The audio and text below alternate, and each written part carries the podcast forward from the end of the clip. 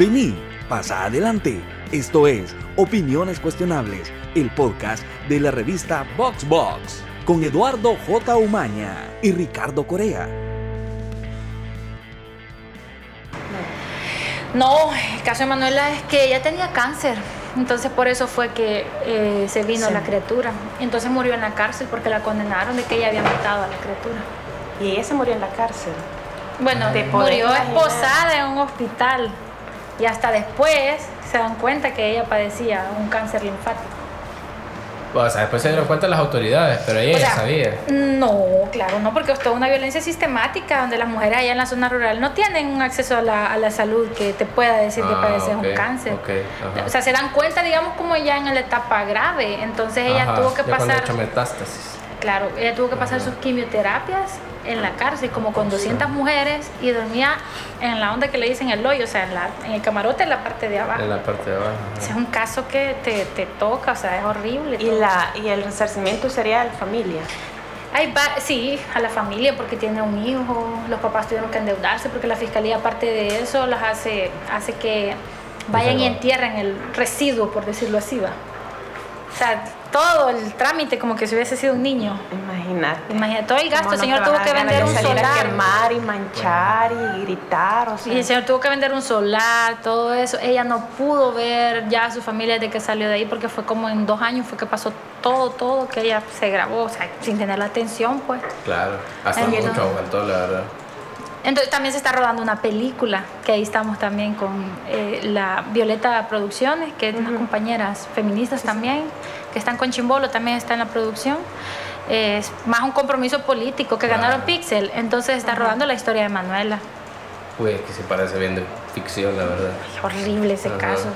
Sobre todo porque, por todo, pues, toda la violencia, o sea, y que y que ahí ves que está ley no, y solo los papás con ella, o sea, y, ahí murió. No, y aparte que es un tema de, de, de, injusticia, que este caso lo va a perder el Estado, o sea, sí, al señor son, eh, no saben leer ni escribir, y a él lo hacen firmar de que él la denunció. Entonces la policía lo obliga a firmar. Se aprovecharon de que el señor no sabía lo que estaba. Sí, le llevan un papel y le dicen que tiene que firmar y le dice, pero es que yo no sé leer, no ¿Y eso ocurrió cuándo? Ese caso es del 2000 8 creo que. ¿Cuándo le pasó a ella todo eso? Más o menos qué rango de edad tenía? Ella tenía como, quiero ver, no la tendría 20, por los 30 andaría, no recuerdo bien ahorita las edades. Y ahí todo, o sea, todo lo que pasó, que por ejemplo cuando llegó a la unidad de salud, quien la denunció fue la doctora, digo, el hospital, sí, el hospital, la entrevista porque empiezan a investigarla y como el esposo de ella estaba en Estados Unidos, la pareja, entonces dijeron, ah, no, entonces sí, ella lo quiso abortar porque como debe haber sido de otro hombre. Entonces todos los estereotipos de género y toda la violencia de género está en ese caso presente. es un caso horrible. Bueno, justamente nosotros queríamos hablar ahora del tema de, eh, de, esta cultura machista vale, y... Vale la pena hacerle la introducción, ¿verdad? La, no les avisé, pero comencé a grabar de un solo. es que estaban bien, estaban bien metidas en la plática, entonces eh, por eso no quise interrumpir. Pero, pero, pero justamente porque estamos hablando de este caso este, y, lo que queremos hablar ahora tiene que ver con medios de comunicación. Eh, supongo que, que la brújula lo ha cubierto, pero fuera de eso yo no lo he visto en ningún lado. Sí, fíjate que este el caso este año va a tener mayor cobertura, sobre todo porque este año se va a ver en la corte, ¿verdad? Pero sí hay un par de notas de gato, creo que el faro también ha cubierto. O sea, pero lo que me sorprende es que la, historia que me estás contando es demasiado impactante y yo no sé cómo no la vi, o sea, cómo no hizo más bulla. Eh, los medios internacionales cubren más estos temas porque tienen menos sesgo en el en los casos, lo ven desde la perspectiva de derechos humanos y los medios acá. Sí, me imagino que para eh, otros países es inconcebible eso. Habría que buscar las notas que salieron cuando sucedió, porque seguro salió alguna nota y culpabilizándola seguramente. Claro. Yo he querido hacer eso de ir a. Como siempre se con la versión del policía, la versión del hospital, o sea, rara vez están buscando a la familia. Exacto, y tenés todas esas violaciones a la familia porque, pues sí, a partir de que no sabían leer ni escribir y los hacen firmar, pues. el papá aparte de todo, sentía culpa como si él había denunciado. Imagínate. Porque le dice la abogada, cuando hay una abogada a, defender, digamos, el caso, le dice, pero en el acta de su firma, o sea, entonces es un... y él, ¿te imaginas trauma? Y de ahí cuando, bueno, eh, ahí es por ahí está esa información yo también se las puedo compartir porque se va a compartir toda la información para que precisamente se hable del caso. Y entonces en este caso se demanda al Estado en, tribunales de afuera. Porque me imagino que si están en tribunal de afuera es porque aquí no prosperó. No, claro que no. Ah, pero sí hay una forma de demandar al Estado aquí adentro. Hay, hay maneras de pedir resarcimiento para la familia. Ya, ah, yo creo que siempre tiene que ser afuera. No, tiene que agotarse las instancias y luego pasa, pero tiene que calificar y por supuesto el, el caso de Manuela, de Manuela califica totalmente porque es una violencia... Claro. Eh, y te das cuenta que si no tenés acceso, por ejemplo, a esas organizaciones, es posible que te mueras en que nadie sepa toda la violencia que ha sufrido. ¿Y cómo llegó a, a los medios o a, o a las organizaciones este caso? En una investigación, o sea, eh, la agrupación ciudadana por la despenalización del aborto y la colectiva feminista hicieron como una investigación de las mujeres, digamos, que están con... Están de casos. Con este tipo de, de, delitos, ¿verdad? Que entran inicialmente por aborto y luego lo que hace la fiscalía es cambiarles el delito y mandarlas por homicidio agravado. Y por eso es que son 50 años, vea, por... 30, 30, 40. Hay una pena máxima por ahí es 40. Quien que la quería subir a 50 era también. Velázquez Velázquez. Sí, nuestra persona favorita. Le quedó bien la canción de René. Sí, sí, sí, sí. Eso sí la de beisbolista. Ah. No sé quién hizo eso, pero estoy cagada de la risa. Es... Pero en el que pedía 50 son 30, 40. Y... Sí, 40 y una mujer. Ajá, pero son 40 porque se cambia a homicidio. Agravado. Claro, porque es tu hijo. Ajá. Ah, el que vos. Ah, como que yo le pegue un balazo a mi hijo de 5 años. Así es. Y claro, así, así lo toma la ley. Aún cuando es. O sea, eso nada que ver. En serio, es un rollo que. No sé para qué fuimos a la universidad si, la, si estos son el tipo de medidas que el sistema de justicia va a tomar. ¿Y cómo se presta la fiscalía a veces a la hora de, de los juicios, de los procesos, de las vistas públicas? La, la fiscalía se presta a eso, de que ella sabía. O sea, ella también hizo esto, dejó. Entrevistar a la fiscalía y te va a decir, ¿sabes cuál es el criterio de la fiscalía en estos casos? El instinto materno. Para que veas todo el estereotipo de género ¿Qué, ¿Qué creen ustedes que sería el problema de todo esto? ¿Será el sistema o será que en el sistema no hay suficientes mujeres para que contrasten? Para que alguien diga, no, hombre, estás hablando puras pendejadas. Ajá. Ajá. Que no existe un enfoque de género, o sea, no existe, hay leyes, pero en realidad el personal, digamos, que tiene que estar a cargo, o sea, crean como las leyes, pero por ejemplo, la Ley Especial Integral para una Vida Libre de Violencia es una de las mejores leyes que hay en este país.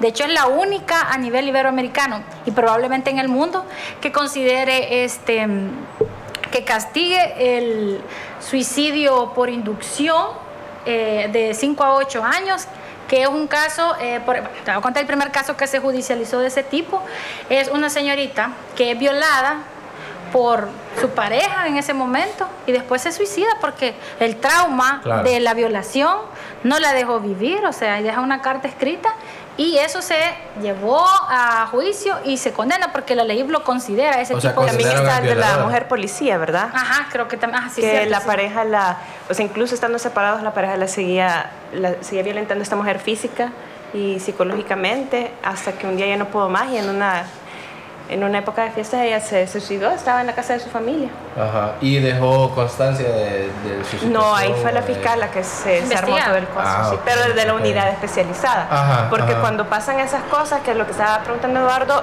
es, también la preparación de los fiscales y de los policías. Es decir, está una ley, la ley es relativamente nueva y el enfoque también, pero la preparación de todos estos abogados es está bien sesgada también, incluso que todavía se usen pruebas como los pulmones que flotan. Sí. ¿Qué, qué, qué? Ah, no sé.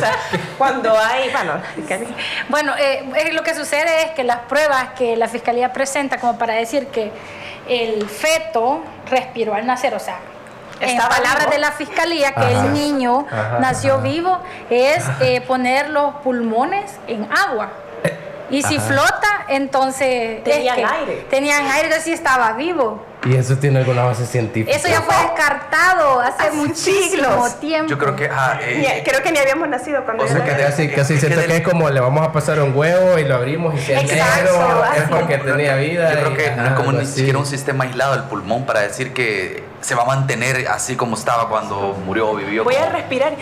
Y así va a quedar, ¿verdad? O sea, y eso, o sea, eso pasó ahorita. Esas son las pruebas que Fiscalía está presentando en los juicios contra las mujeres. O sea, me estabas hablando de 2020. Sí, te estoy hablando de 2020. Incluso en el caso de Evelyn, esa era de una de las pruebas. no sé si se llama hispatológica, espérame, ¿cómo es que se no llama? Me acuerdo, no me recuerdo, pero, que, sí. que, que, se flote, o sea, ya Pues se le queda a alguien de que vivimos en una finca, ¿eh? Sí, Así, en una zona rural, finca. Y digamos que, por, por ejemplo, no ha llegado... Ah, los colegas que han cubierto estos casos con bastante disciplina y que les han dado seguimiento y ya están enterados de que ese tipo de pruebas no son concluyentes. O sea, pero vamos también a que la primera persona que ha llegado a cubrirlo a Morazán o a San Vicente, bueno, y que de hecho Morazán es uno de los municipios con más incidencia en violencia contra la mujer, ¿verdad? No sé si infantil o violencia contra la mujer, pero Morazán está súper alto en ese índice. No, no, no hay como el suficiente conocimiento, la eh, difusión de información que te diga, vaya, miren, con qué filtros hay que ver estas declaraciones de este policía, de este fiscal, de quién estamos hablando.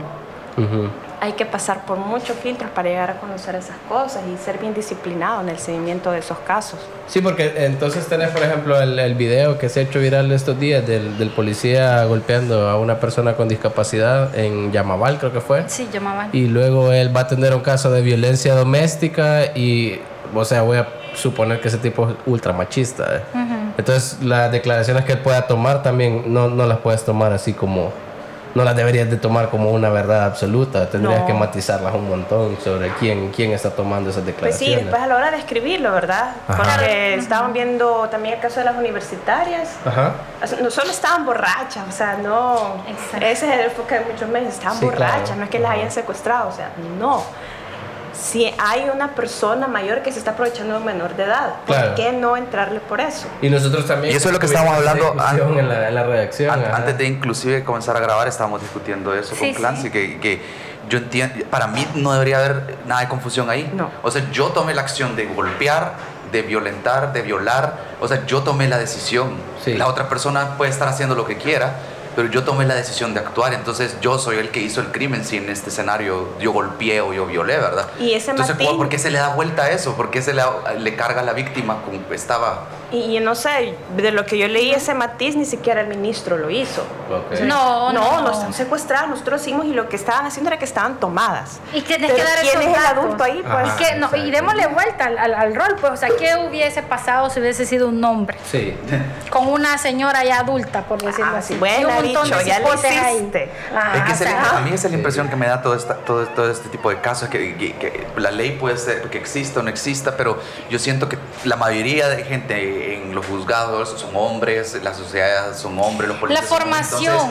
Entonces, cabal, la academia es totalmente machista. Y está bueno, bien dicho eso, porque eh, no es necesario que sean hombres y que sean eh, automáticamente malos, sino que no tienen la educación, ¿verdad? El enfoque de género, porque es importante por eso que la academia cambia. bien machista, una y se acuerda de este caso de, de, una mamá que difundió la foto de su hija, creo que era Katia, que se, había, que se le habían llevado en la playa.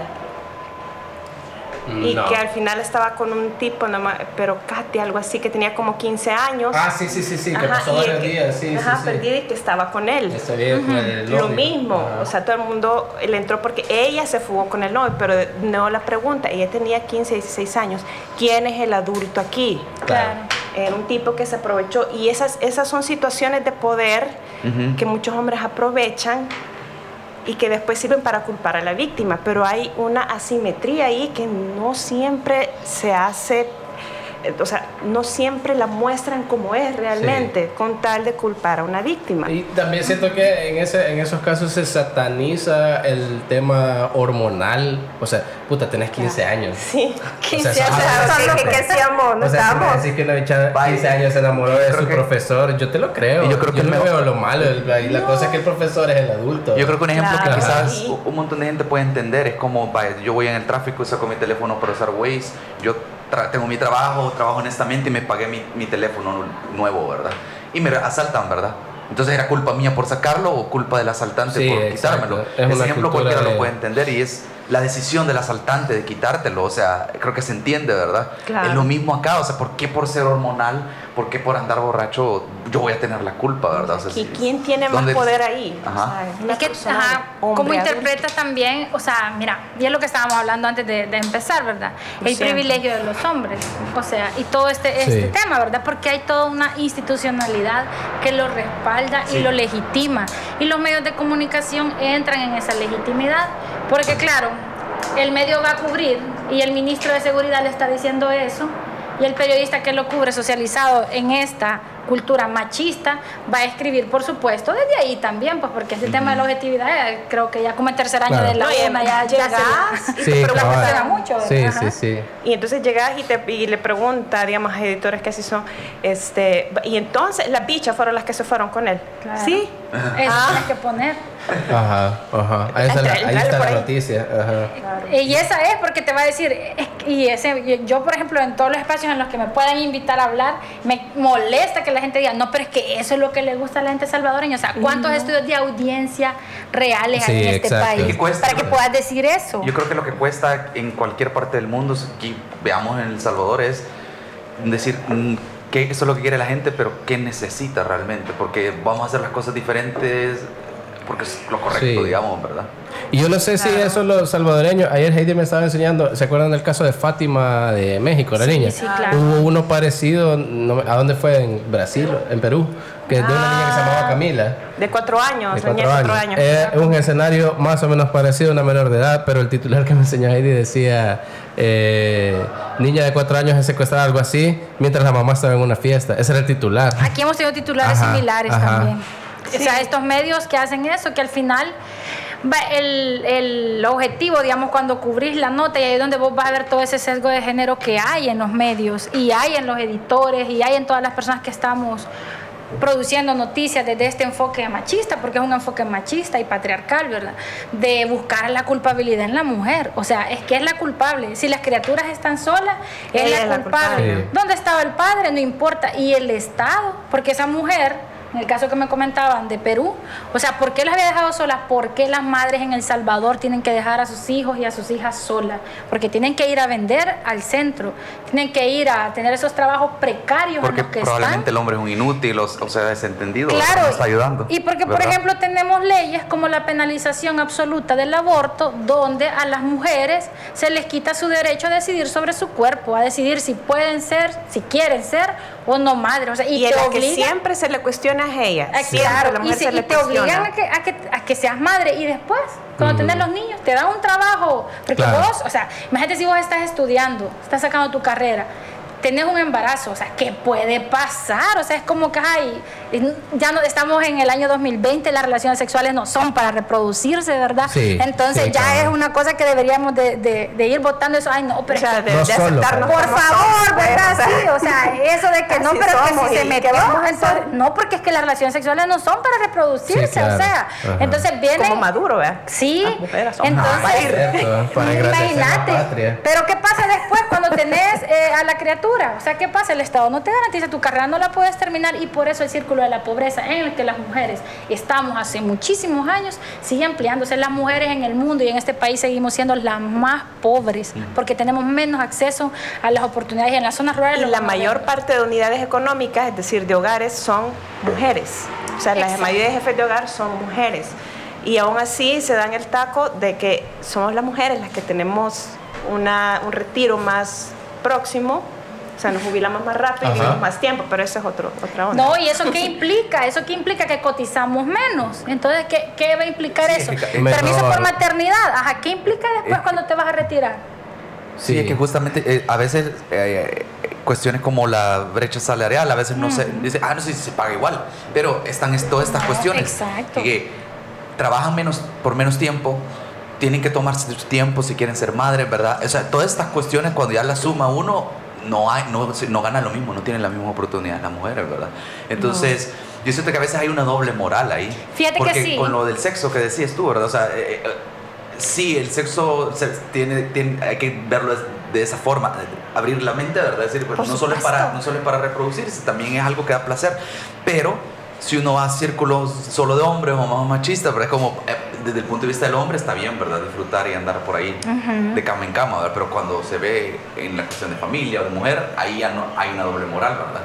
Sí, fíjate que hay muchos casos y tremendos que reflejan esta situación. Eh, a una compañera, por ejemplo, eh, nos comentaba una de sus situaciones y vos, por ejemplo, enfrentás violencia sexual, digamos, por tu amigo, tu pareja, que es un caso que le pasó a alguien cercano, y, este, y ella denunció a su agresor. Pero ¿qué pasó con la mamá del agresor? Claro, la culpabiliza a ella porque su hijo va a estar preso. ¿Te imaginas toda esta carga y esta culpa que te van metiendo? O sea, porque no es ser el único caso, la única madre que va a odiar a la persona que denuncia a su hijo por violador, sino que hay muchas porque por ella le arruinó la vida a mi hijo, ¿verdad? Pero ¿qué pasa si tuviera ella una hija y otro eh, abusa de ella? O sea, el punto aquí es que mujeres, hombres y Estado estamos defendiendo estas conductas y estas masculinidades, porque o sea, no se trata de decir yo no quisiera hacer esa aclaración como feminista, ahora no son todos los hombres, no. porque esa aclaración no vale, pues, pero decir que aquí lo que reprochamos son esas masculinidades hegemónicas. Yo, yo estoy de acuerdo que, creo que no, no vale esa aclaración porque yo creo que a veces uno, y me ha pasado a mí, que yo siento que no soy de los malos, por así decirlo, pero no soy proactivamente alguien que está haciendo el trabajo para apoyar la causa feminista o para cambiar la situación. Entonces, solo porque yo no hago cosas malas no quiere decir que soy bueno o que estoy ayudando. Si solo me quedo callado y en una esquina, no estoy ayudando tampoco, ¿verdad? Entonces, yo creo que ya hay un punto donde si uno realmente cree que las cosas tienen que ser diferentes, uno tiene que quizás decir, reconocer como hombre, decir, si tengo privilegios, ¿verdad? Si realmente quiero hacer las cosas diferentes, tengo que dejar de tolerar este y este tipo de cosas y tratar de no promoverlas, ¿verdad? Activamente. Claro, y solo cambiar el enfoque, por ejemplo, en el caso de la niña de cuatro años, en el caso de otras mujeres que han desaparecido, solo con dejar de cuestionar las cosas que ellas hacen, lo principal es que no debería haber ningún tipo de agresión. O sea, ¿por qué siempre se cuestiona a la víctima? ¿Por qué estaba aquí? ¿Por qué hacía esto otro? ¿Y por qué no se pone el enfoque sobre el agresor? Vaya, hay tantas víctimas, hay 19 mil niñas y adolescentes embarazadas en 2019, vaya, pero ¿cuántos violadores hay? O sea, ¿por qué, ¿por qué retiramos la luz, el enfoque de los hombres que son agresores? Y es muy difícil conseguir esa información, es muy difícil porque a veces los casos no prosperan. Ahí hay una mora judicial en el tema de justicia, acceso a la justicia para las mujeres. O sea, todos estos casos que no se resuelven justo y ese ejemplo que has dado es puntual, o sea, ¿cuántos de estos casos de violación logran judicializarse? O sea, ¿cuánto? Y en el camino le cambias el delito. Y hoy vamos a los feminicidios. Y a veces las obligan a, enfrentarse al agresor. Te proponen un juicio abreviado, que le está pasando también a una compañera que, que, nos estaba comentando, o sea, un juicio abreviado, que es que, te, que el agresor te pague, pues, y ya, y sale libre. Y esos son los tratos que la fiscalía está dando. Mira, pero entonces, por lo que vos mencionas, yo podría ir y tener un dato de cuánto cuántas eh, mujeres o niñas han sido violadas hasta ahorita, digamos, pero no podría tener denuncias, por lo menos. Ajá, sí, sí, Pero no podría saber cuántos, cuántos están eh, por violación, cuántos hombres han recibido denuncias de violación. Están? De eso sí se puede. También se puede, saber. sí, claro que sí. Se ajá. Sí se puede, ajá. Lo que pasa es que hay otro problema. La cultura nuestra no es una cultura de denuncia. ¿Cuántas mujeres van a denunciar a los agresores. Si, si nosotros queremos complejizar más este tema y que también es importante ponerlo así, ¿verdad? O sea, eh, la situación en la que se dan las violencias. Tenemos un tema también de pandillas, o sea, claro. que por ejemplo nosotras en la revista estamos trabajando ahorita feminicidios. Nos hemos ido al tema histórico, cultural, todo, un tema amplio. Nos las presentamos, ¿verdad? Como empezaron a grabar. Vamos a poner. Es que estaba buena la plática, pero Clancy Rosa de la revista La Brújula, la revista La Brújula, sí, revista La Brújula. Y Lourdes Quintanilla, que ha trabajado en medios como Factum, El Faro, la prensa gráfica. Y pues ya creo que ya es obvio decirlo, estamos hablando de. Bueno, y también logra escribir para Vox. Sí. ah, sí, también escribe para Vox, puta, lo más importante se me olvida. Qué mal editor Sí, sí, sí. mal editor. Entonces ahorita para, yo creo que es un buen momento para hacer la pregunta, una, una de las preguntas que queríamos hacer, que era eh, ¿Qué significa entonces el Día Internacional de la Mujer con este contexto, este marco teórico que hemos hecho. porque después van a venir eh, un montón de personas, van a venir hombres en la oficina o en la casa, van a llegar con flores el, el, ya vamos a terminar gritando así para la mesa. Van a dedicar mujeres de zona o... ¿Cómo se llama la otra de Nicho Hinojosa? Eh, no hay que comprenderlas, solamente amarlas. Ajá, y el... el, el dedicarte mata. O, o, ah, mata, o, o, nos vamos a los, a los, medios donde van a mandar saludos, donde van a decir, van a hacer reportajes quizás con alguna cobertura y todo eso. Estoy seguro que Walter va a escribir un post cuando los ese medios, día para cuando, los, cuando los medios mismos no son equitativos con las oportunidades. las migrañas, pero... ya, ya imputadas se levantan y se van mejor. Cállate, Eduardo. No, tremendo. sí, se levantan y se van. No, pero sí, ese es el punto. yo, lo que, quería hacer era, era, era, como la pregunta, o sea, como eh, plantear la pregunta, pues, o sea, aquí en el, estamos hablando de estas cosas que son importantes, este tipo de injusticias o falta de, de cualidad o de derecho, de respeto de derecho y todo eso, es lo que debería conmemorarse ese día.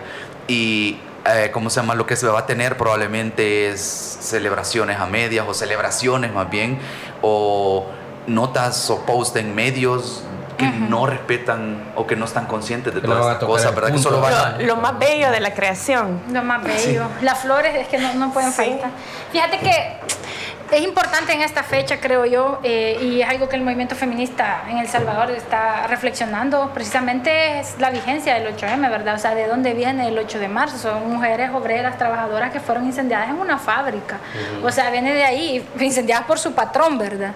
Entonces, viene de la resistencia de las mujeres porque había una huelga. Entonces, volvemos como a esas demandas, esos años, y lo ponemos otra vez acá y en el tema laboral, en en el tema, bueno, específicamente laboral, hay muchos, mm, muchos retos que asumir y sobre todo en este nuevo gobierno con recortes a programas específicos que trabajaban temas de mujeres. Entonces tenemos... Em, tenemos esas demandas y luego entramos con todas las violencias, ¿verdad? Que hay, por ejemplo, en violencia sexual, todos esos casos que no se resuelven, esa mora judicial. Entonces, ¿qué se hace? Porque lo que analizamos acá también es que el sistema precisamente está hecho para no funcionar. O sea, se crea y que eso es que esa es una trampa de este sistema capitalista patriarcal, porque vemos, se crean los juzgados, ¿verdad? especializados, se crean tres entonces, en todo el país. En todo, pero digamos serían seis, instrucción y sentencia, ¿verdad? Entonces, eh, esos juzgados no dan abasto, o sea, totalmente no dan abasto y vos vas a ir a ver y podés, bueno, de hecho salió una nota recientemente sobre eso, cómo están los juzgados, o sea, no dan abasto, el personal tampoco es que esté tan, sensibilizado con el tema. Em, y tenemos eh, todos los feminicidios que han pasado y el gobierno no reconociendo que sea una violencia pública, ¿verdad? Sino que es más privada. Son cosas que pasan como en la familia, ¿verdad? Y algo que el movimiento feminista en el país ha venido denunciando hace muchísimo tiempo, las violencias sexuales, todo eso que pasa y que se ha dicho que es privado no lo es, es público, porque todo esto repercute en nuestra sociedad, porque toda esta eh, cultura machista que tenemos y que viene de la colonia, porque precisamente en ese reportaje que estamos haciendo estábamos revisando los una investigación sobre los juicios en Sonsonate de 1700 y algo en la colonia y encontrás casos de mujeres que sus esposos las mataron a garrotazos, por ejemplo. O sea, es una cultura de la que venimos, que en ese entonces, al menos el asesinato de esposo a esposa se llamaba uxoricidio. Venimos de esa... ¿Qué significaba eso? Era el, eh, cuando un esposo mataba a su esposa. Pero, o sea, ¿qué implicaba eso? No era un asesinato entonces, no era... Sí, claro que sí, solo que venía la benevolencia porque era tu esposa. ¿Benevolencia? Sí, venía. O sea, atenuante. sí, ah, atenuante. el sistema ya tenía. Ajá, porque era. Porque luego, sí, ¿y cómo ha venido históricamente? Luego que teníamos los crímenes pasionales, que también era un atenuante. Porque, ah, bueno, si te metían por crimen pasional, entonces era menor la pena. Pobrecito, ¿verdad? Sí, pobrecito. Los celos. La mujer al era vos, son los celos. Y en el 2012 que entra la ley es que ya se reconoce el término feminicidio. Entonces, y es de ahí donde ya la ley, pues, está y es muy buena, porque yo les digo, o sea, la ley es una de las mejores que hay, pero ahora falta el cumplimiento y las personas que lo deben ejecutar. Entonces esa sigue siendo una deuda porque hay muy pocos eh, juzgados especializados, hay muy pocas sentencias y habrá que ver las sentencias cómo salen. Entonces eh, hay muy poca sensibilidad todavía con el tema y si hablamos de los medios, muchísimas deudas. O sea, en el tema de los medios siguen teniendo muchísimas deudas porque el mensaje de los medios puede aportar a mejorar, a cambiar o a a seguir en esta situación o a empeorarla. Y cuando haces, por ejemplo, hace unos días que le dieron la condena al sujeto que se iba masturbando en el bus, un medio digital pone sujeto que se iba, hombre que se iba dando placer en el bus, es condenado. Ya no suena tan mal eso, ¿eh? No, claro que no. Entonces, y un hombre, o sea, si vos seguís reproduciendo esos discursos. Un hombre que iba satisfaciendo sus necesidades. Claro, esos discursos que legitiman toda esa violencia. Y que generan la empatía con el agresor y no con la víctima. Claro, entonces, como, ajá, entonces si vos seguís haciendo ese trabajo, si los medios siguen haciendo esos discursos, no están aportando. Y los medios tienen, un papel responsable en el Estado, o sea, tienen un, papel responsable en la sociedad, en el cambio que debe tener y hay que cuestionarse todo eso. Entonces, también a los medios hay una demanda en este 8 de marzo. O sea, en pocas palabras, de nada sirve el saludo si el resto del año no cambian sus narrativas, ¿verdad? Claro, exactamente. Y yo creo, bueno, obviamente el, machismo está en la cultura, está en, todo, está, pero eh, no sé, los medios como que mm, nos sentimos, me voy a incluir, intocables en, en ciertas cuestiones.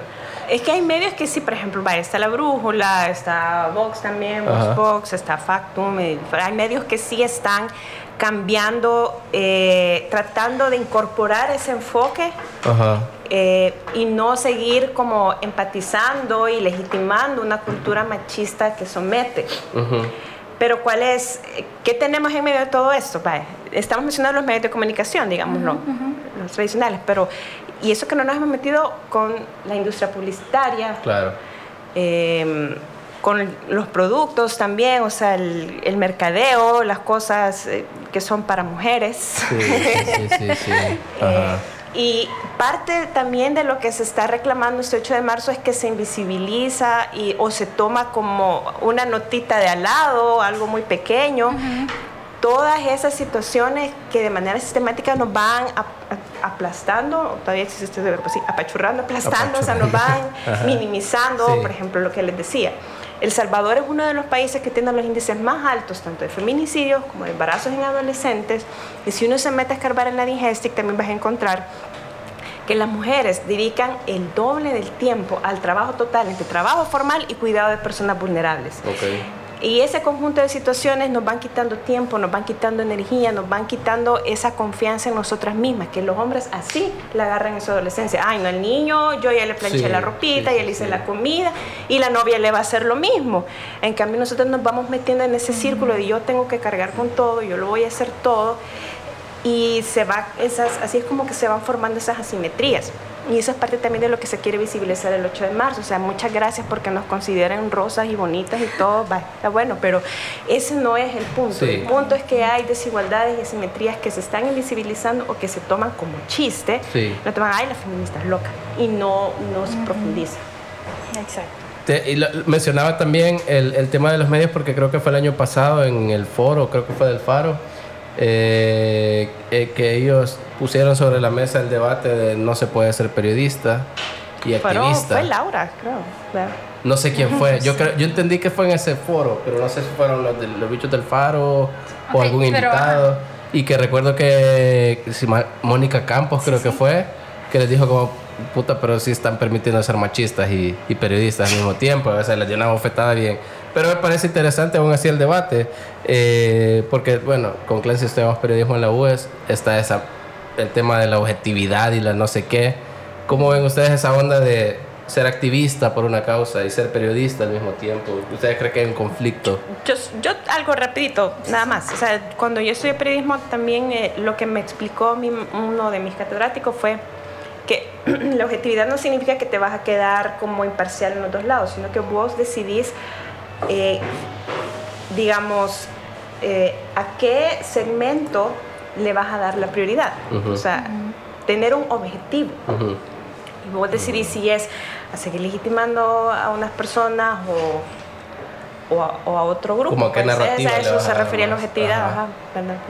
Sí, no, yo en eso pues nosotras como brújula totalmente nacemos con un medio feminista, pues sin ningún conflicto en eso, porque ese tema de la objetividad, cuando sabemos que los medios son empresas mediáticas y que pues funcionan con una publicidad y cuántas veces han tenido que autocensurarse, nos parece que es eh, se, se, va el, debate, o sea, no tiene que ver ahí. El problema es que lo que les incomoda sí es el periodismo feminista. No es que les incomode el periodismo económico, porque el periodismo feminista, la apuesta de donde se ve es una especialización. Porque vos te formás, comprendés cómo funcionan estas relaciones de poder, tenés conocimiento hasta para tratar a una víctima de, por ejemplo, de violencia sexual. Vos te ves entrevistando a una, ¿querés contar esa historia? ¿Cómo llega vos? Donde es todo un proceso, un conocimiento que hemos adquirido. Ah, Entonces es una especialización, pero no hay problema con que haya un periodismo económico deportivo. El problema es el periodismo feminista, pero ¿por qué? Porque también es un periodismo que se ha ejercido desde el machismo. Y lo vemos con los titulares que hemos hablado. Eh, también cuestiona eh, cuestión, o sea, cosas de poder. claro, ¿cuántas mujeres están en esos puestos de poder en los medios, por ejemplo, verdad? ¿Cuántas entrevistadoras hay, por ejemplo? o sea, te cuestiona todo. Entonces, y te va a cuestionar también la desigualdad que hay en la, en la brecha salarial, ¿verdad? Entonces, lo que incomoda es el periodismo feminista. Hay una teórica feminista que a mí me, me encanta, ahorita no recuerdo su nombre, pero sí la frase que ella decía, y decía que eh, históricamente queda comprobado que la objetividad terminó siendo la subjetividad de los hombres. Pues en todo, en la historia, en la ciencia. O sea, y es que es eso. O sea, me vas a hablar de objetividad, pero ¿cuál objetividad? ¿Cuál objetividad? Si quienes me están dando eh, las resoluciones en el sistema de justicia son hombres, ellos me van a hablar de, objetividad a mí, cuando están pensando que las mujeres tienen un instinto materno por el que después que tienen, eh, que tienen una emergencia obstétrica, sacan todo ese montón de sangre de su cuerpo porque tienen eh, hemorragias, quedan desmayadas, cuando despiertan ya no pueden hacer nada y te dicen, no, pero el instinto materno usted tenía que haber despertado rápido, salir corriendo, ver cómo llegaba a un hospital y, salvar a esa criatura. Eso te, entonces, esa es la objetividad de la que me hablan, claro que no, o sea, no, no, no, hay una objetividad y hay un estereotipo de género y que viene y lo incomoda y lo incomoda por el periodismo feminista.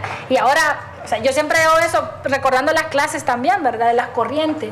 Están las corrientes positivistas de pensamiento. Entonces me vas a decir que yo, una periodista muy objetiva, voy a ir y voy, yo no estoy contaminada de nada y escrito. Soy mejor periodista en el que yo no estoy contaminada de nada. Cuando sabemos que somos resultados de las relaciones sociales que hay y que todos y todos somos socializadas en el machismo. Y el feminismo y el periodismo feminista habla y tiene el centro una ética periodística feminista que precisamente, entre muchas cosas que tiene, es darle seguimiento a las historias. ¿Qué pasa cuando contar la historia de la mujer violada, por ejemplo? Y la y la contás con aquellos detalles. El feminicidio tenés que decir el paso a paso. ¿Por qué tantos feminicidios en el país se, se, parecen? Yo me lo estaba preguntando hace poco, porque en el caso de Jocelyn Abarca, su esposo es quien va a poner el aviso que está desaparecido, quien asesinó. Carla. También, Carla, también. ¿Será que los medios le estamos dando una receta para ver cómo es que van a hacer? Porque si se fijan las coberturas es, no tenés que dar todos esos detalles, pero los medios lo están haciendo, están dando todos esos detalles. Y eso es por lo que te decía al principio, llegar donde el policía y solo te dice, pasó esto, esto, esto, va donde el fiscal y te dice esto, esto, y uno se va como tragando eso.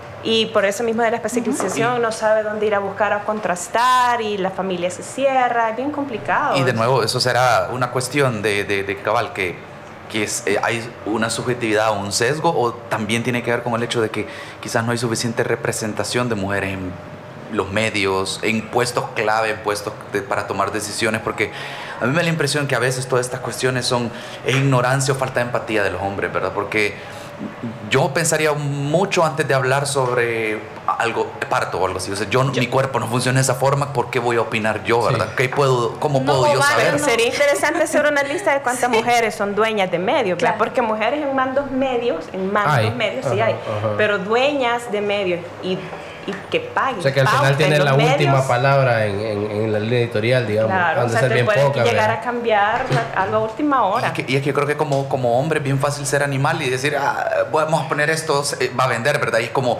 falta el lado ese empático de decir, ah, pero eh, la dignidad de la persona o de la mujer, ¿verdad? Como a mí no me molesta como hombre, pero no me pongo en el lado de la mujer o me falta esa empatía por cómo en la sociedad es bien fácil cagarla como hombre. Y, esa, y, esa, y ese enfoque de, siempre el hombre sale ganando está bien legitimado, bien legitimado. Y yo, bueno, ahí sí quiero agregar que, vaya, mira, o sea, no garantiza eh, mayor digamos, o menos machismo, por ejemplo, en una redacción, no es la, la, receta no es que hayan más, mujeres, pero claro que tiene que haber mujeres equitativamente, o sea, eso no tendría que ser cuestionable, pero luego viene... Eh, la deconstrucción, ¿verdad? Porque volvemos, todas y todos hemos sido eh, creados en un sistema y socializados en un sistema machista. Y aquí la, eh, em, algunas teóricas hablarán de eso, ¿verdad? O sea, cómo, cómo somos creadas y cuando vos sos como fuerte, una mujer es fuerte en la redacción o en su trabajo, entonces, entonces ¿qué dicen? Que es un hombre, ¿va? Sí, que sí tiene carácter, ¿verdad? No, sí que este es, el hombre de la empresa, como que es hombre. Entonces, todas esas validaciones en tu trabajo pasan por un tema masculino. Y ahí vas a ver un montón de mujeres queriendo tener la aprobación masculina. Yo sí que va a ser, o sea, yo totalmente de acuerdo y por supuesto que debe garantizarse la paridad en todos los espacios de la o sea, en todos los espacios que hayan mujeres, y si es posible que hayan más, pero no es lo único. Las mujeres tenemos que salir de ese círculo, porque vos vas a ver muchas mujeres respaldando el discurso macho, pues el discurso machista. Y hecho despreciando el feminismo. Despreciando, y lo vas a ver. Un montón de hombres se agarran de ese tipo de mujeres para seguir desprestigiando. Claro, y te van a decir, esa sí es una, esa sí es una feminista, esa sí es una feminista. Yo a ella sí le creo, pero mientras eh, no cuestione, ¿verdad? No me cuestione a mí.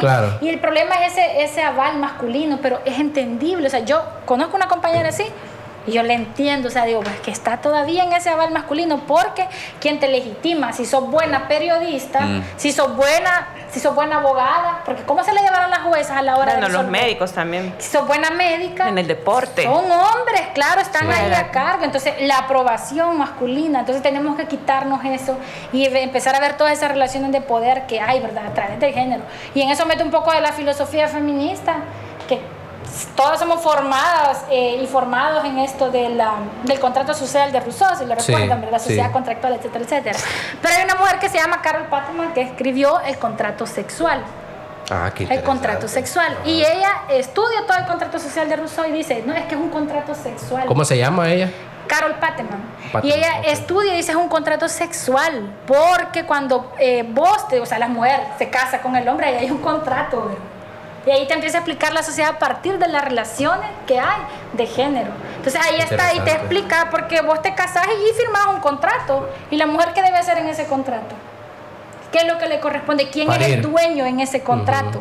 Porque te casas con y quién es el dueño. Entonces ella empieza a explicar, por eso te digo, la academia tiene que tener un enfoque de género y no nos podemos seguir formando con esos filósofos machos, porque la mayoría que nos vamos a encontrar en la historia bueno, Erasmo de Rotterdam, por ejemplo, con su elogio a la locura, que dice que las mujeres somos unos animalitos graciosos que nos crearon para entretener al hombre, que es el que piensa y va a cambiar la sociedad y no sé qué.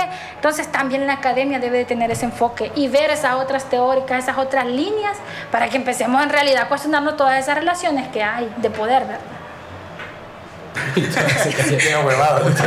no. no, es un cambio creo que es sistémico, ¿verdad?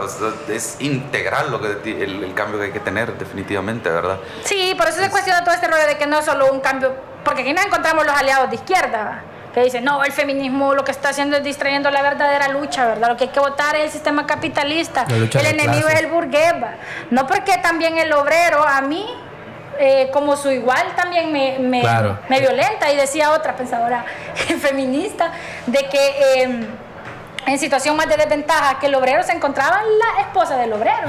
Claro, es cierto, pues es cierto. Es que todo, todo, la verdad, en movimientos y todo parece que va, o, o esto del periodismo y la objetividad, todo es como, son como excusas para retrasar que los hombres nos hagamos cargo de que no hemos tomado responsabilidad de un montón de cosas que hacemos o no hacemos. Porque todo, todo parece discurso de eso de eh, todavía no voy a enfrentar el hecho de que yo me hago de los panes en la casa, o de que no puedo lavar, de que no puedo cocinar, o de que yo tengo privilegio. Pero todo es como para postergar el hecho de enfrentar de que la desigualdad comienza porque yo tengo ventajas sobre, como hombre sobre las mujeres. Vaya, siempre volviendo al tema de los medios de comunicación, también es eh, esa preparación que decía Clancy. Eh, estamos rodeados también de fuentes de información que están perpetuando ese enfoque de machismo. Eh, vaya, vamos, no nos vayamos muy lejos, vamos a los consejos gremiales, vamos a los sindicatos. hasta ahorita, recientemente, veo mujeres sindicalistas líderes.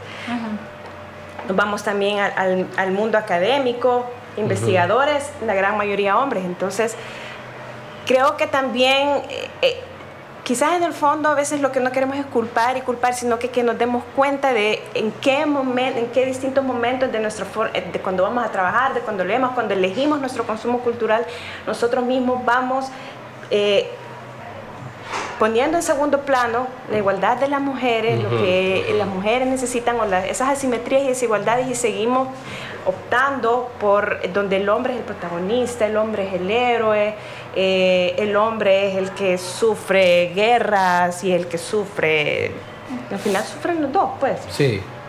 Son héroes y villanos. Pero también es ser consciente de, esas pequeñas acciones o también los que llaman micromachismos, la forma de ver a la mujer, el consumo cultural que les está diciendo hace rato, eso también es parte de lo que eh, hay que ir cambiando poco a poco el chip.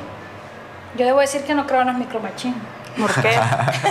Porque para mí todas son agresiones. y hablar de micro es como. Pero lo que pasa es que tenemos que adecuar el lenguaje, porque ah, nosotros somos ahora los que siempre. Claro. No, si solo te quise explicar el feminismo y cómo funciona, ¿verdad? Sí, no, que soy hombre, así como. Yo, yo, no, si yo a Clancy así cuando escucho, es como, mm, tengo algo que decir. No, yo sé, yo sé que aquí hay varias eh, corrientes en eso, pero yo personalmente no, porque una agresión es una agresión. Mm. Pero yo estaba escuchando lo del, lo del mansplaining y ah, una tuitera decía que una vez un hombre le explicó cómo se pronunciaba su nombre.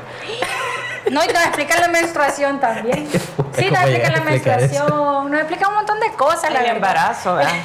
Pues por eso es interesante porque, porque, porque yo de entrada te diría que sí pienso en, en micromachismo porque si no, eh, digamos, en la mente de la gente, del lenguaje, que al final es lo que construye nuestra realidad, estarías poniendo el, eh, no sé, el acoso sexual a la par de no sé, algo, ah, no quiero decir más pequeño, pero algo que no es acoso sexual. Lo que pasa es que hablamos de violencia de género y la violencia de género puede empezar con un piropo que te hagan. Y la culminación de la violencia de género es el feminicidio. Claro, claro, ajá, yo entiendo. Entonces es un círculo, ¿me entiendes? Entonces, yo sé, es un tema, es una posición política, pues yo políticamente... Yo, entiendo que tú, no sé, eh, no, no, quiero ser más pero como, lo, que, lo que quiero decir es... Ah, no, no, quiero ver si he entendido tu punto, más bien, eso es lo que quiero hacer, es dar feedback. Sí, sí, o sea, lo que yo, yo entiendo es que eh, es, este tipo de actitudes mm, no merecen tolerancia, pues. Claro. Y yo creo que eso es lo que estás tratando de decir, ¿no? Sí, porque ¿qué calificamos como micro? Que a mí una vez me invitaron a hablar de micromachismo, yo no recuerdo, y fue, y las compañeras empezaron, un micromachismo que en los baños públicos, en el baño de la mujer, está para cambiar a los niños, si no es un micromachismo, si es una, es una expresión de un sistema que te está mandando para ahí. Entonces, yo, ¿cómo voy a ver eso como un micromachismo? Que me acosen en la calle. Si primero el acoso restringe tu derecho a tu libertad sexual, en el sentido de que vos decidís con quién tenés todas esas confianzas, digamos, etcétera, Restringe mi derecho a circular en la vía pública de manera libre. O sea, ya, si le vamos poniendo a cada micromachismo, les aseguro que vamos a ver que es una violencia estructural. Sí, o sea, toda, todo eso, porque... Claro, pero no podés llegar diciéndole, o sea, cuando querés ir, eh, cuando está duro, el muro, no puedes llegar diciendo, usted es, un agresor, porque entonces ya... ya yo, eh, yo entiendo que quizás, eh, como digo Ricardo, creo que es una manera suave de, para que algunos hombres ya se, comiencen a abrir un poco la mente, a suavizar un poco. Sí, yo soy políticamente pero, pero yo, yo, yo, creo no que... soy, perdón. Yo creo que la verdad que estás en un, en un punto medio, porque la verdad es que se ve micro, se ve pequeño, pero todas esas cosas siguen perpetuando los problemas de los que estamos hablando, ¿verdad? Esas pequeñas cosas ya a la larga no son tan pequeñas porque se van sumando y eso es lo que mantiene petrificado el sistema es que no se que hay un micromacho, este, por este, ajá, ajá. Bueno, que los hay. Un machito. Sí es un, eso, es un punto. Machito y machistoide. Machistoide, eso bastante bien. Eso, eso es interesante porque al final el micromachismo quien lo comete es un machista, no es un micromachista. es que ese es el punto, pero yo sí entiendo, o sea, entiendo que eh, es fuerte este tema, que no vamos al mismo paso todo y todo, la verdad, pero, pero no me inviten a hablar de este, este, este, ese era nuestro siguiente capítulo. Yo siento que un mal necesario, quizás venderlo como micromachismo para que algunos hombres estén más dispuestos a escuchar, ¿verdad? Puede que te... Ah, yo siento que este debate es bien similar. Eh, hace unos meses eh, salió, habían sacado una lista, ¿te acordás? En redes sociales, eh, de hombres a los que acusaban de, de, acoso, violación, esas cosas, bichos de, de, nuestra edad, ¿verdad? Eh, y en medio de esa lista había un montón que los acusaban de ser infieles. Y entonces yo sí entré con una pequeña crisis porque no sé qué pensar respecto a eso, porque yo entiendo que al final la infidelidad también es parte de una concepción del amor amoroso, eh, machista, sí, yo creo que no es muy el amor, del amor romántico más bien. Ajá, es natural, puedo decirlo con tranquilidad. Digo, pero no sé si está bien meter a un violador o un acosador que, con que, esa, que esa infidelidad haya incluido algún tipo de descuido, eh, del hogar, o sea, que él haya dejado ella sola con todo, o sea, con el pago del alquiler o algo. Entonces ahí sí entraría un tipo de violencia, agresión, como menciona Clancy, pero va, yo también me refería a cuestiones como esa. Por ejemplo, mi hija tiene, acaba de cumplir 8 años. Y está, estamos comprando, estamos, siempre llegan a los colegios unos señores que venden un montón de voladitos chinos. Dice, este me gusta, era una cosa de Dragon Ball Z. y entonces, pero ese es para niños, le dijo el vendedor. Ay, ah, ¿para qué lo dijo? perdón, para niños. Sí, me dice, para varoncitos. Deme dos, le dije. Y los dos son para ella. Ah, va. Pero esas son pequeñas, esos son los micromachismos que te digo yo, que hay que ir, que uno no puede llegar tan solo, compañera, este hombre está vendiendo. Claro, no, pero, si entiendes que, que es un machista, Claro, pues sí. Porque eso implica eh, toda su estructura mental avalando ese sistema. No, y, desplegándolo frente a una niña, pues. Entonces, eh, mi hija, no, Un vigilante del patriarcado. O sea, es un vigilante allí, y no solo hay hombres, hay mujeres. Sí, pero es que. Es que hablando de los vigilantes es otra, ¿verdad? Es que mira. o sea, otro, otro podcast. Los vigilantes del patriarcado, ajá. Sí, porque la, mayoría son, la mayoría vos hablas con ellos y te dicen, no, sí, sí, yo, yo era de, de la hacienda, de Hacienda o de la, o de la policía nacional. Sí, puta, ¿cuántos mató este man? ¿Qué quiere, muñeca? Ajá, ajá, sí, sí, sí. Sí, sí. Como claro, hay todo un, un tema de, de, de, vigilar que funcione y también hay personas ahí, bueno, ¿se acuerdan de, o sea, Sartre que decía, ¿verdad? Que el infierno son los otros. Sí. Hay una policía de la moral que con esos micromachismos, ¿cómo le llaman? te anda diciendo, a la cárcel por eso, va, en esas cosas, digamos. No, pero está vigilándote, que no te salgas de ahí. Entonces ahí está, vigilando. Y ponerte a comparar, vea. Claro, y cuando vos hiciste la compra, por supuesto, le, le das ese hombre ahí, ¿ves? ¿Qué pasó? Sí, sí, sí. ¿Cómo es posible? ¿verdad? Pero le, le, hemos visto, o sea, esa concepción que tienen. Pero por supuesto sus privilegios siguieron intactos, ¿verdad? Mm. Porque se los avala y se los legitima todo el Estado, o sea. Claro, y, y, pues sí, al final sirve, ¿verdad? Sí, porque al final a, con su grupo de amigos iba a comentar y va a decir, y, o sea, al final va a quedar invalidado lo que ante sus ojos, pues lo que vos hiciste, decir, sí, es que las mujeres de ahora sí son. pero por ejemplo, mujeres malas. Ajá. Sí, ya no son como antes, ¿verdad? El embrismo, eso ya es embrismo. Vaya, y, y este, también hay una eh, cuestión que me gustaría resaltar y que lo viví bastante durante mucho tiempo es la selección de temas. Eh, lo que les decía yo de la, del porcentaje de tiempo ocupado al trabajo, yo jamás lo había leído en, en un medio, hasta que tuve que hice investigación independiente, una consultoría, me di cuenta de la diferencia que hay. Entonces, eso también pasa en los medios, que no, no hay, eh, no se quiere ir más allá del enfoque de la mamá soltera, que es importante, pero también ir viendo eh, las cosas estructurales es muy difícil hacerlo, generalmente te lo viene a imponer alguien de afuera. Pero aquí no, no da miedo vernos a nosotros mismos, el lugar en el que estamos. O sea, cuando te pones a repasar todos los índices de la situación de la mujer en El Salvador, o sea, realmente da miedo. No sabes con quién estás tratando.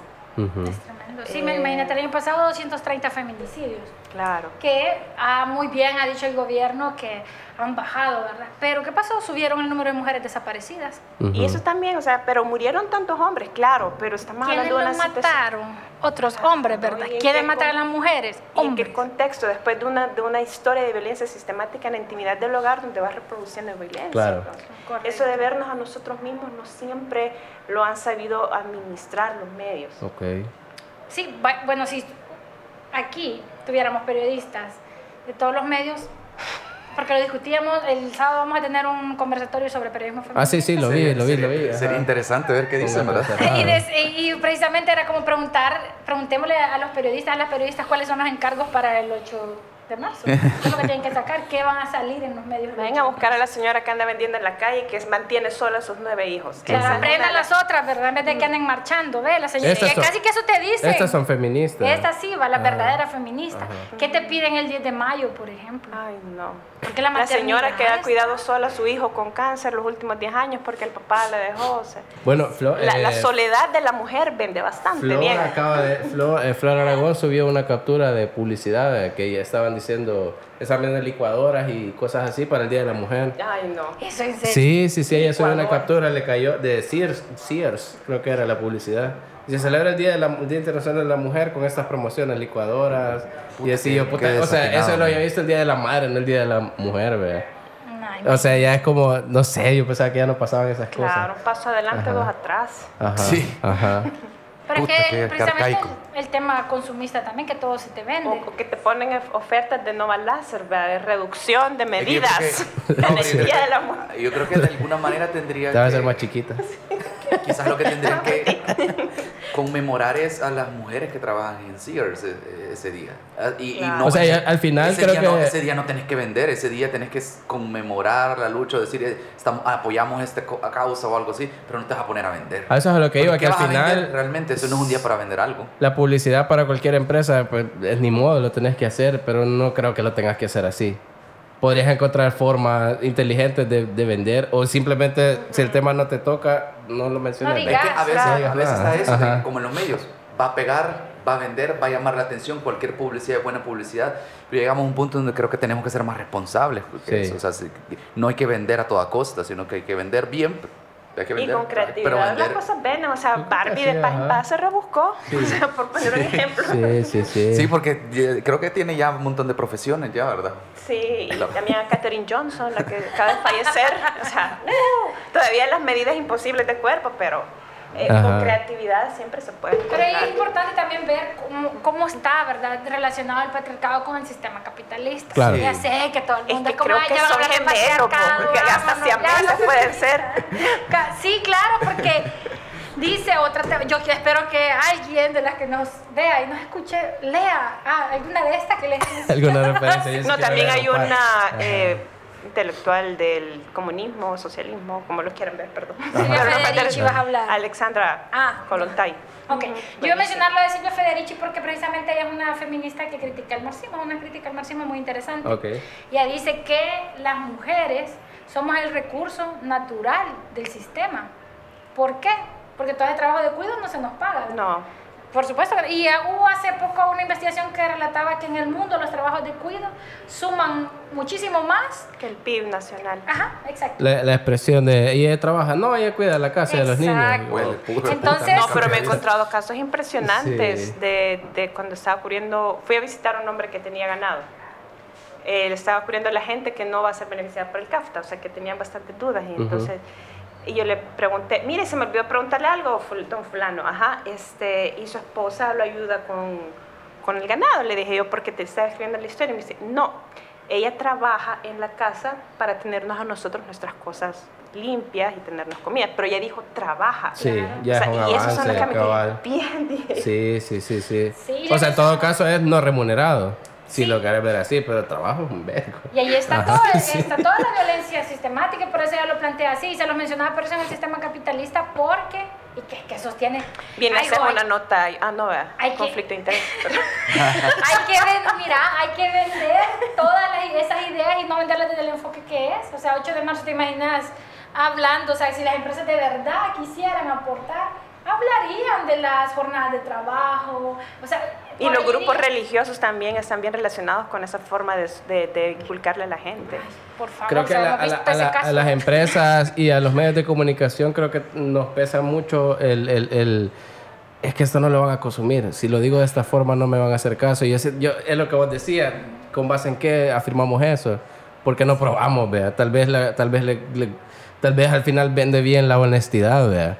y decir como puta. de que te digo, o sea, es un sistema que allí se valida y ve. Claro. yo, yo creo que estamos en un punto donde necesitamos eso. No sé si la vas a vender de la misma manera, pero creo que hay que alguien tiene que comenzar a, a hacer las cosas diferentes. A cambiarlo. Ah, es difícil quizás dar ese paso, pero, pero es necesario, es necesario que, que la gente lo siga haciendo. o que no hay, no, hay, no hay que pensarlo tanto, ¿verdad? Ser un poco más sincero, más responsable quizás con, sí, con, con la posición que uno tiene de comunicador. Sí, yo pienso que sí hay cambios totalmente. hablemos sobre la población eh, LGBTI, específicamente las mujeres trans. Sí. Que otra vez vemos ahí la violencia hacia los cuerpos este, feminizados, ¿verdad? En este caso, porque vos ves ahí una violencia em, doble, digamos, pero nosotras las mujeres, toda esta violencia que llevamos sobre nuestro cuerpo, en el caso de ellas, porque por supuesto se pasaron, ¿verdad? O sea, sí, rechazaron El, el, lo grande y maravilloso de ser del hombre. mundo masculino. Entonces hay una violencia, em, digamos, más compleja. Entonces, pero es interesante ver las narrativas de los medios cómo han cambiado y han cambiado hace poco. Por ejemplo, eh, yo estaba viendo, em, hace poco estuvimos hablando de ese tema, cuántas eh, titulares hace unos años que se iban a referir a mujeres trans no hablaban de hombre, hombre vestido, de, mujer. Ah, okay. Trabajadores. Del sexo. Ahí todo, en taconada llegaron a pedir la ley de no sé qué va. En taconada llegaron ellos. La ley de identidad. Y no sé qué, pero esto lo ha ido marcando un ritmo también la prensa internacional y la lucha social. Y que entra lo que Gramsci también planteaba de la lengua, que, va a la par de la historia. No, y en eso es cierto, hay un cambio sustancial, es bien notorio, pero también hay que tener cuidado de no estar revictimizando a la gente. Claro. Es decir, cuántas heridas tienen, dónde se lo hicieron, eh, como que eso que la arrastraron. Yo siento que son detalles que también hay que saber medir como uno no, no revictimiza a las mujeres trans, a las mujeres cis. Eh, y también eh, otra forma en que ha cambiado es que ya no se está digamos, perpetuando tanto eso de que el hombre era el que estaba haciendo lo de los famosos crímenes pasionales. O sea, eso también... Como que ya se mira menos, vea. Como que todavía sale, pero es mucho menos. Pero además la ley es punitiva, pues. Yo hace poco vi que Bianca, de, con, con, con, Cavitrans, ajá, eh, había publicado una columna de opinión en el diario de hoy que me pareció bien. Fue el diario, sí que Súper bien, qué onda. Pero sí han cambiado, o sea, sí han cambiado, pero vamos a ese punto, ¿verdad? Que, que esto es nos involucra medio, sociedad. Y ha requerido una capacitación constante de las organizaciones, no que de repente el medio dijo, voy a cambiar el titular. Sí. Ajá. No, y ahí vamos otra vez a la especialización. Es que es especialización que vos puedas nombrar. Eso es una especialización que vos puedas nombrar. ¿Cómo, hubieras dirigido vos la entrevista con Balta y, su esposa? Yo no lo hubiera hecho para empezar. Pero si es que no obligan, sí, si vos sabes. hagamos el, ejercicio, el ejercicio de imaginación y no, tenés otra más que hacerla. Que va poniéndole la, la, la, la nota sí, polémica. Sí, Pero si te hubiera, te hubiera tocado hacerla, ¿cómo lo hubieras hecho vos? Es no que hubiese tenido decisión precisamente tomando en qué te opción, ¿verdad? Entonces supongo que le dan una lista de preguntas, ¿verdad? Pero en todo caso, eh, primero no se podía hacer eso porque claro. victimizar, o sea, no puedes hacer Porque yo sí, yo sí sentí que Roxana eh, que Roxana estaba intentando hacer preguntas eh, coherentes o no tan, a pesar de todo, yo sentí que ella estaba luchando por por hacer preguntas. Pregunta, no recuerdo bien que fue como sí, no me no recuerdo ahorita, pero fue como ay, no sé, a pesar de todo lo que han dicho, creo que le dirían ustedes. O sea, esa pregunta fue Sí, claro. bien, no lo sé. Chistoso, lo chistoso. vos hubieras agarrado a Balta entonces. Sí, no solo a Balta. Nada más a él, a ella. No, claro, es que ella no, no tendría, o sea, mira, y ahí ves ese problema que ese medio retrató ese día, es el que vos vas a ver en los juzgados. y en las pistas públicas. Y el, yo creo que lo, lo, lo, lo irónico quizás de todo esto es que Estados Unidos cuando a alguien lo acusan de algo, lo cancelan, que es lo que está de moda, ¿verdad? No se pregunta, si ya hay pruebas, alguien está testificando en contra de él, cancelado. Balta estaría cancelado ya. Y en El Salvador, no, hombre, negociemos, es que no has entendido. Y toda la Mara acepta eso, ¿verdad? De que vamos a platicar, es que no has entendido el lado de él, hay que dejarlo explicar. Puta, en Estados Unidos estaría más que cancelado ese cabrón. Claro, sí, sí, aquí, bueno, en sitios como Costa Rica también, ¿no? Para no ir hasta allá, que Estados Unidos se está poniendo un poco retrógrada en algunas cosas. Claro. Bastante, sí. Sí, no, es que te digo que lo ves en los juzgados porque, por ejemplo, en las audiencias, en el caso de la colectiva Morales, que nosotras como brújula cubrimos las audiencias todas, para mí fue impactante ver que... Y que pero dejan, ya dejan entrar, ¿sí?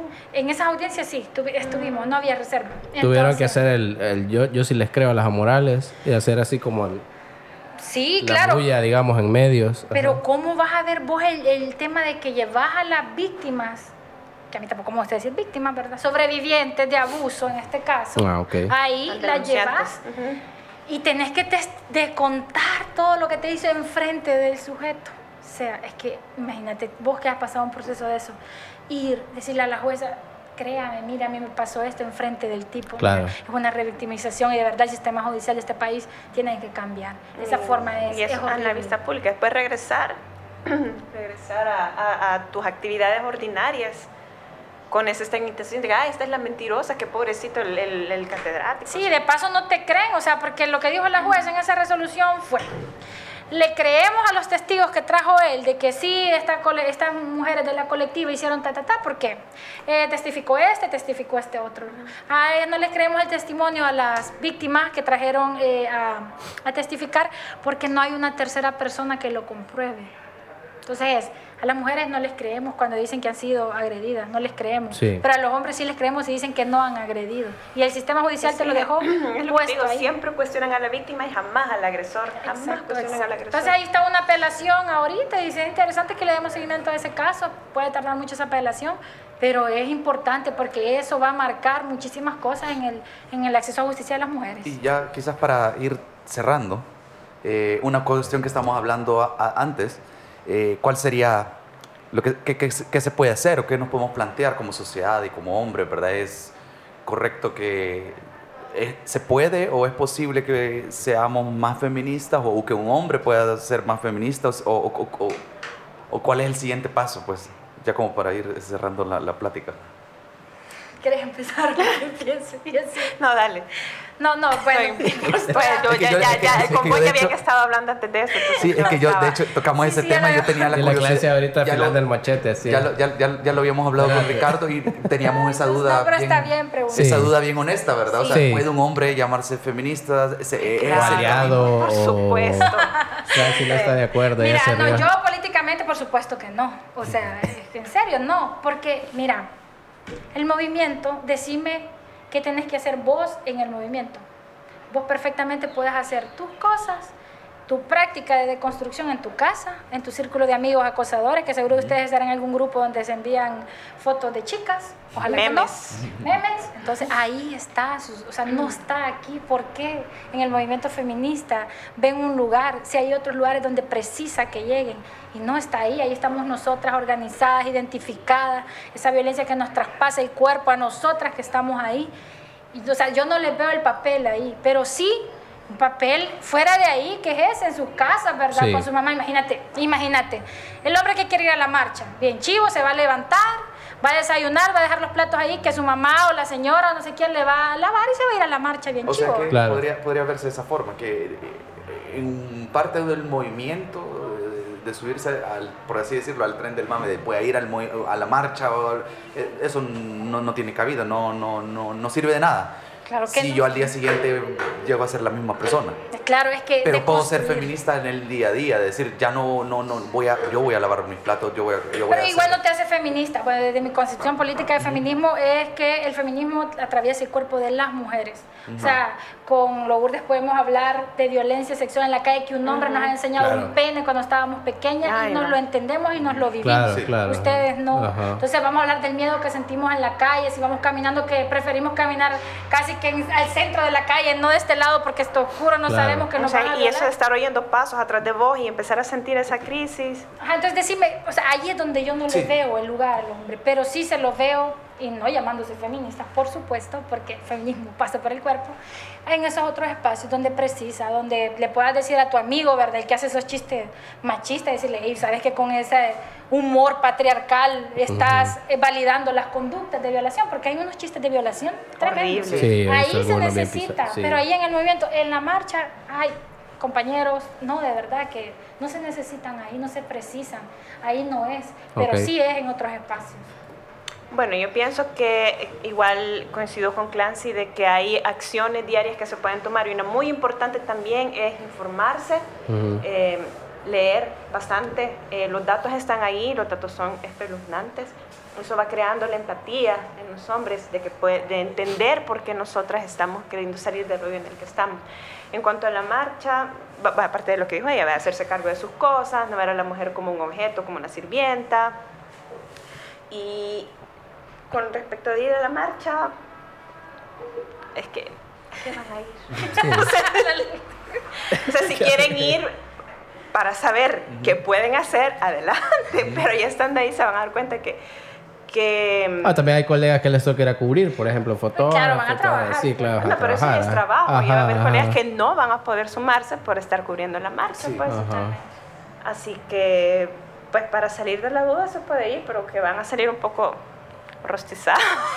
No, de hecho los bloques definidos para la marcha del 8 están y los grupos, hay grupos que son mixtos pues y se suman, pero van atrás pues, o sea, van atrás. Como no podría ser que una marcha feminista del 8 que tiene hay un que antecedente, esa frustración, claro, que los hombres vayan adelante, o sea, la desigualdad, el que te vean de menos en las reuniones de trabajo. por eso creo que vale la pena hacer la pregunta, pues porque para como hombre darse cuenta eh, cuál es mi rol aquí, que yo, yo, yo, quiero ver qué se hace diferente y preguntar honestamente, ¿verdad? ¿Cómo funciona esto? ¿En qué puedo ayudar? ¿O cómo, cómo puedo, a qué tanto puedo ser partícipe? ¿Y dónde?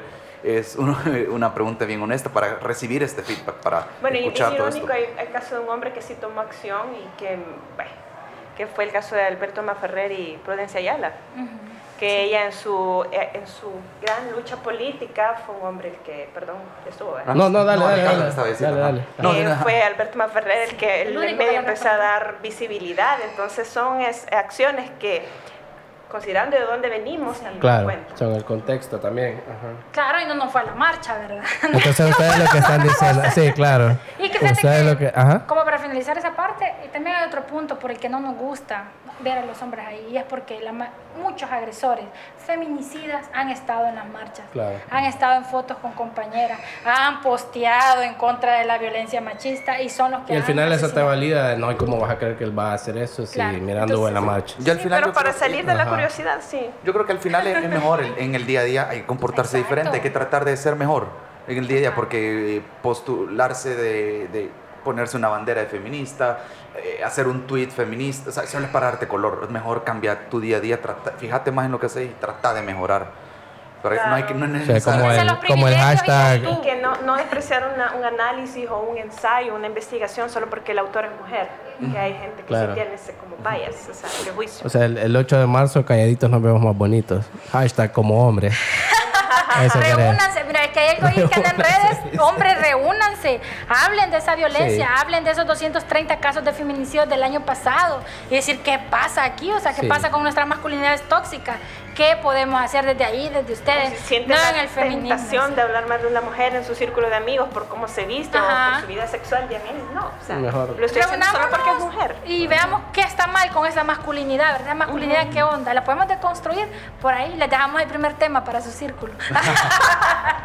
Sí, gracias por el tiempo. Gracias por su tiempo, por venir y por. Y por, este, y por y por votar, por votar mis planes de ir a la marcha.